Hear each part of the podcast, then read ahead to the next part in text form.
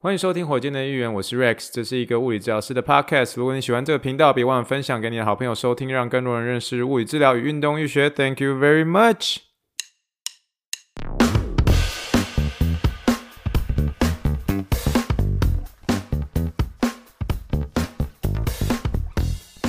Morning, morning, good morning. Think big, dream big, and let's make it to the rockets. 今天是二零二一年十一月二十一号，欢迎收听第六集的火箭队预言。各位听众，大家好，你好，你好，你好。好啦，一开始跟大家聊一件有趣的事情啦。我觉得我自己觉得很特别，就是在我身边的一个美国朋友呢，他有一天告诉我就说，我觉得全世界最好喝的一个健怡可乐是麦当劳的健怡可乐。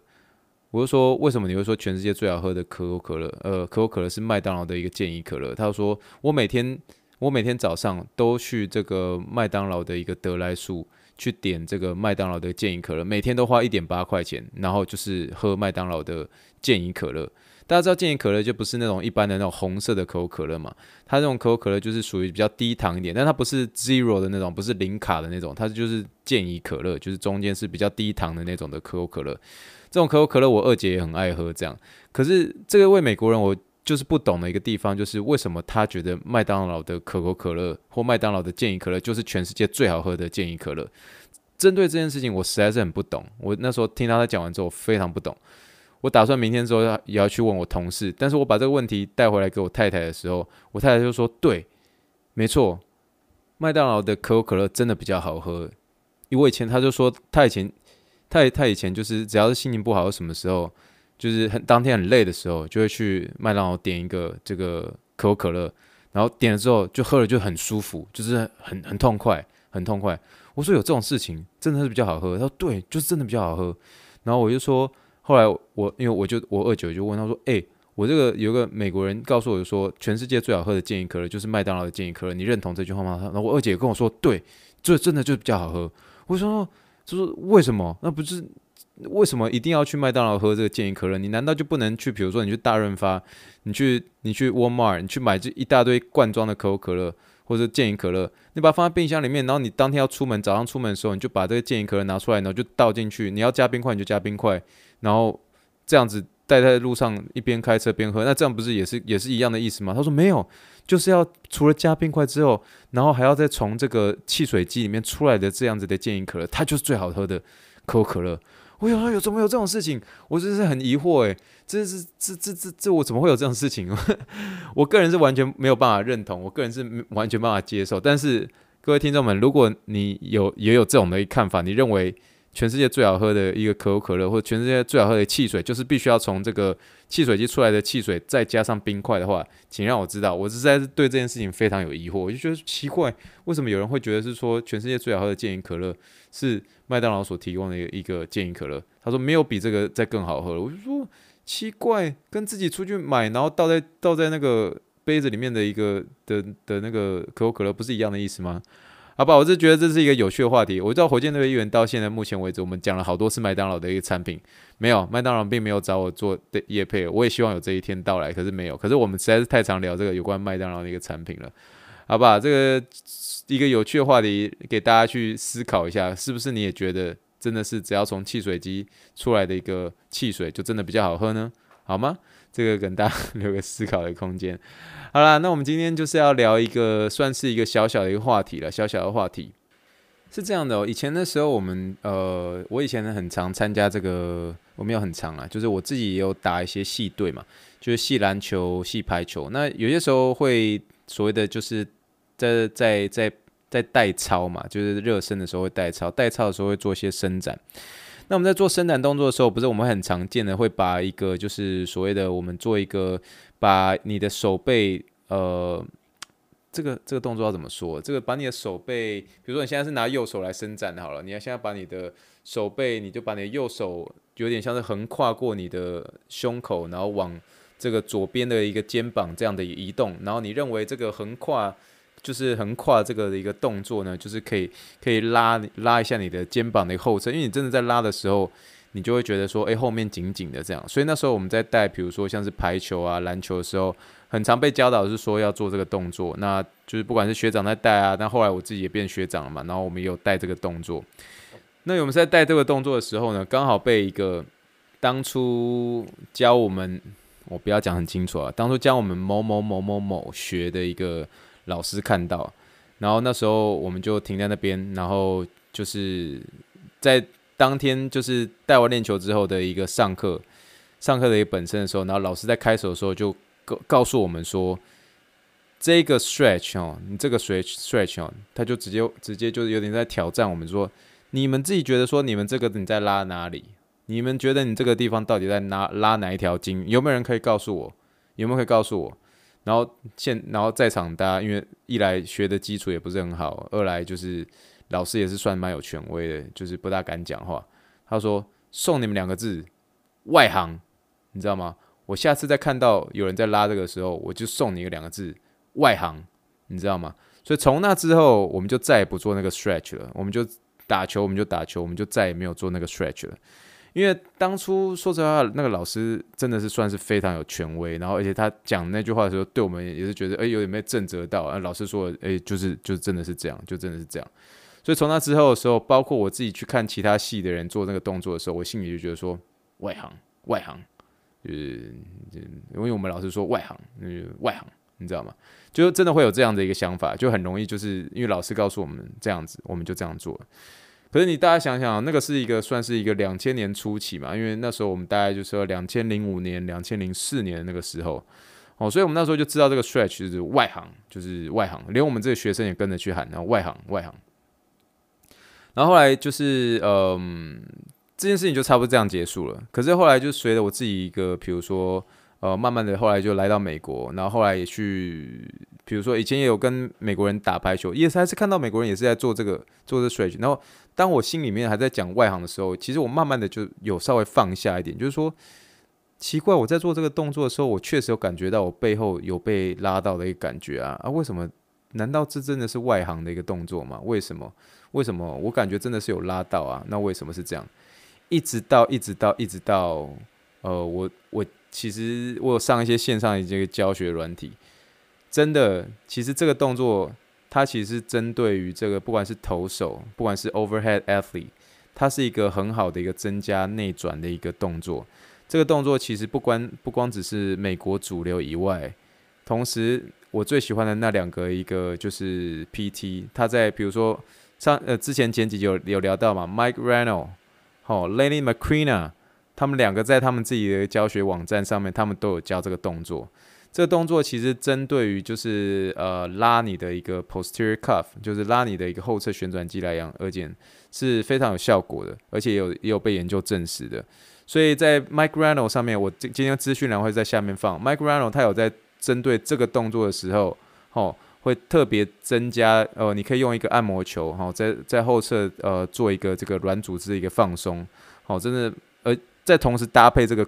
跨过去的一个动作，哈，cross your body，跨过去你的身体，然后的一个另一侧，我们的英呃这个什么专业的术语叫做 horizontal ADD 哈，horizontal ADD 到底，然后你就感觉哎后侧有点被拉到的动作，哦，它是真的确实可以帮助这个呃这个运动员的一个肩膀的一个内转的一个动作，好，那另外我我也很喜欢的一个 PT 叫做 Lenny Macrina，他也是在这个呃 MaitBridge。哦，也有做这个教学，也是做这样的一个动作，哈、哦，特别针对 GIRD 哦，GIRD，GIRD 之前前几集有没有聊过嘛？也是针对这些呃，你需要去帮助他的一个 posterior cuff 做一个伸展，哈、哦，伸展的一个动作的时候，可是 Lain Macrina 的时候，这个时候还特别就是说，诶，不单纯只是做一个 horizontal ADD 哈、哦，你要把这个肩胛骨稍微挡住，才不会让整个肩胛骨同时跟着一起动作，所以让你这个做做呃。做这个伸展的时候，可以更有效率的来做一个完整的伸展吼。所以就针对这件事情呢，其实它对我的一个打击蛮大的，不是说打击蛮大，就是说它对我而言是蛮冲突的。因为当你在台湾的时候，被一个这么有权威的人说这件事是是一个外行的时候，可是隔了十年之后，你在美国的一个大师级的人物告诉你说，就是做这个动作，而且也真的是我把那个研究找出来，还真的是这样子。所以，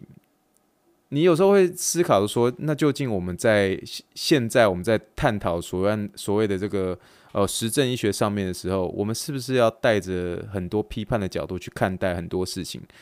我只是同时想要跟大家分享一件事情，就是说，我们都希望我们可以成为一个实证医学的一个实证实践者，哈，实证医学的实践者。可是确实实证这件事情，它是需要时间去透过一次一次的研究去证实说这件事情究竟是对的还是错的。可是我觉得比较比较不适合的就是比较不适合的是，我们其实不应该拿着一个实证的一个宝剑，哈，实证一个宝剑去砍对方，去砍一个，比如说。呃，年轻的一个大学生，然后用一些比较重的一个字去告诉他说，这件事情你做的是外行。我认为其实这件事情在当初的我们被听到外行的时候，我们相对的也变成用这样的一个批判的一个角度，哦，批判的一个角度，然后去去衡量对方或者是其他球队他们做的一个呃伸展动作是怎么样，所以就变得是有点自傲，你知道吗？就变得是有点自傲。所以其实这件事情我算是学到很多了。那我觉得呃，就是包括连我自己在分享一些，就是呃我自己这边学到一些东西，其实或多或少不要把它快太快的把它讲太满，就一直说这件事情就是没有其他空间再做商量了。我觉得假设今天一件事情是交给病人的一个教学也好，如果他不是违背这个 do no harm 这个原则，就是他他如果他本身。呃，是不会伤害病人的，而且他也不会是伤害这个保护，就是保护自己的原则。我之前不是有跟大家聊，就是说哪两件事情最重要？第一个，always think about how to protect yourself。好，这个在执行物理治疗的，always think about how to protect yourself。你这件事情执行的时候，你真的有保护好你自己吗？第二件事情当然就是 do no harm，不要真的是呃造成病人的伤害。如果这两件事情，这两个条件都成立的一个情况之下，很多后续的一些临床证实有效没有效这件事情。我觉得其实他在实证上面，虽然这个现在这个阶现在这个阶段，我觉得可能是怎么样，可是，在后面那个阶段，也许十年之后，诶，这些东西是很有可能再被推翻的，真的会是真的会很有可能是这样。所以，我当然不是好像是要说明说，哦，我们当初这个老师他就是太带着批判的一个角度去说什么，我只是针对说“外行”这个字，在当初这位老师用的时候，确实真的是真的太重了一点，以至于说很容易在我们被教学的那个。当下其实我们很容易真的会受到这个很大的影响，拿着这个实证的一个宝剑，就准备要拿去砍其他人，然后就觉得哦自己就变得很高傲这个样子。好，所以我认为是不这么适合的。所以现在回想起来的时候，确实我觉得说当初去看待这个这样的一个伸展动作的时候，其实或多或少会让我学习到怎么样去收回，怎么样去去尊重，怎么样去听。哦，所以怎么样去看人家怎么样一个治疗？所以有些时候大家会听我就说，哎，kinesio tape，kinesio tape，在某些时候有些地方还没有被证实到，可是我不会那么快的跟他说，哎，不要用，那没有效，好不好？至少它在短期止痛上面，它的效果是不错的。所以我在临床上面，如果是真的有必要的时候，我还是会继续使用 kinesio tape，因为它确实还是有有一些还不错的一些效果。而且你不得不承认，因为更多的一些偶像明星哈、运动球星使用这个 kinesio tape 的时候，真的。带起来的时候，我就觉得，哎，突然就觉得自己就变成 James Harden，然后突然自己就变成 Kevin Durant，就哎很强哎，就看起来就觉得很厉害。就像当初我有跟大家聊过嘛，Allen Iverson 带起了这个很长的一个手肘。哦，现在你看到处哦，到处都在卖这个很长的手肘，带起来就觉得，哎，我虽然球打得不好，可是我穿得很帅，你知道吗？看起来像 Allen Iverson，然后突然原本不会运球，然后突然就开始 crossover，然后突然就开始会交叉运球，就突然变很强，信心上面就提升很多。带 Kinesio Tape 也会有这个效果，带了之后就是短期止痛绝对有哦。那再来带的哎，很帅我们就不要把 Kinos 特别剪剪，然后变成变成一个眼镜戴起来，然后不要把它剪成一个眼镜的形状，然后自以为是变成一个镜框，也不要把它变成一个小胡子，变成一个小日本的一个装扮哈，就就变得有点搞笑这样，好吗？那其实这件事故事其实让我突然想到以前这个。我的一个亲戚的一个朋友，我的一个亲戚的朋友，哈，他的名字叫做好好，他要叫他都他都他都叫我叔叔，然后嘉宏叔叔这样，非常非常有有礼貌的一个好小孩哦，非常非常可爱，非常非常的乖巧这样。他以前的时候，呃，成绩表现各方面都还算不错，然后是一个很乖很乖很棒的一个小孩。可他在从小小时候，在四岁的时候。就很喜欢火车，非常非常喜欢火车，所以有些台湾的一些火车的东西，他都很喜欢，然后都很喜欢翻很多书啊，去珍藏啊，然后去喜欢这样。所以他说小时候就立立下一个志愿，立下一个志愿，就说他长大就是要成为一个待开火车的一个人，哦，他长大就是要成为一个开火车的一个驾驶这样。所以他真的就是从四岁五岁之后，他就这样子立下这个心愿之后，到现在都还还一直在实践哦。所以前这些阵子的时候，我听到他考上这个呃逢甲大学的运输管理系，因为他就说，因为我想我就想要开火车，我就想要成为火车驾驶。我就觉得很不可思议的是，他到十八岁、十九岁，他还没有完全的放弃他当初四岁、五岁所立下的这个想要当火车驾驶的一个梦想。我觉得真的是很非常非常欣赏，非常佩服他吼。可是针对他的一个这个 case，他以前实际发生一些呃，其实发生一个小小的故事。那个故事其实我非常非常的喜欢，我觉得它是一个非常迷人的一个故事吼。这故事这样的，这故事发生在这个这一位我刚刚所说的主角好好吼，他的一个小学五年级的时候，哦，他有一天的时候，在这个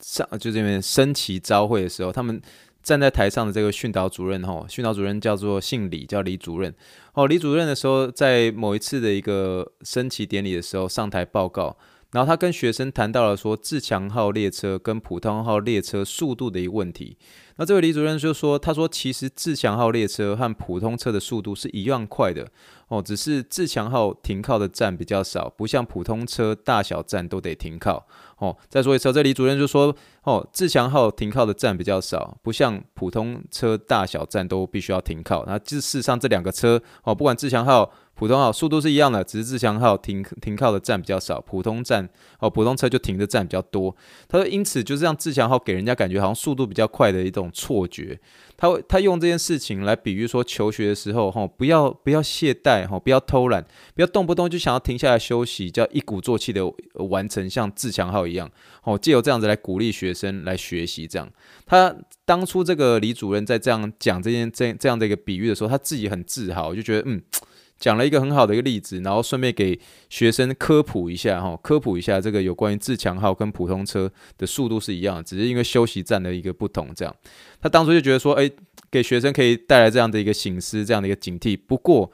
才不到这两节课的时间，这位五年级的一个学生好好哦，因为他是一个铁道铁道迷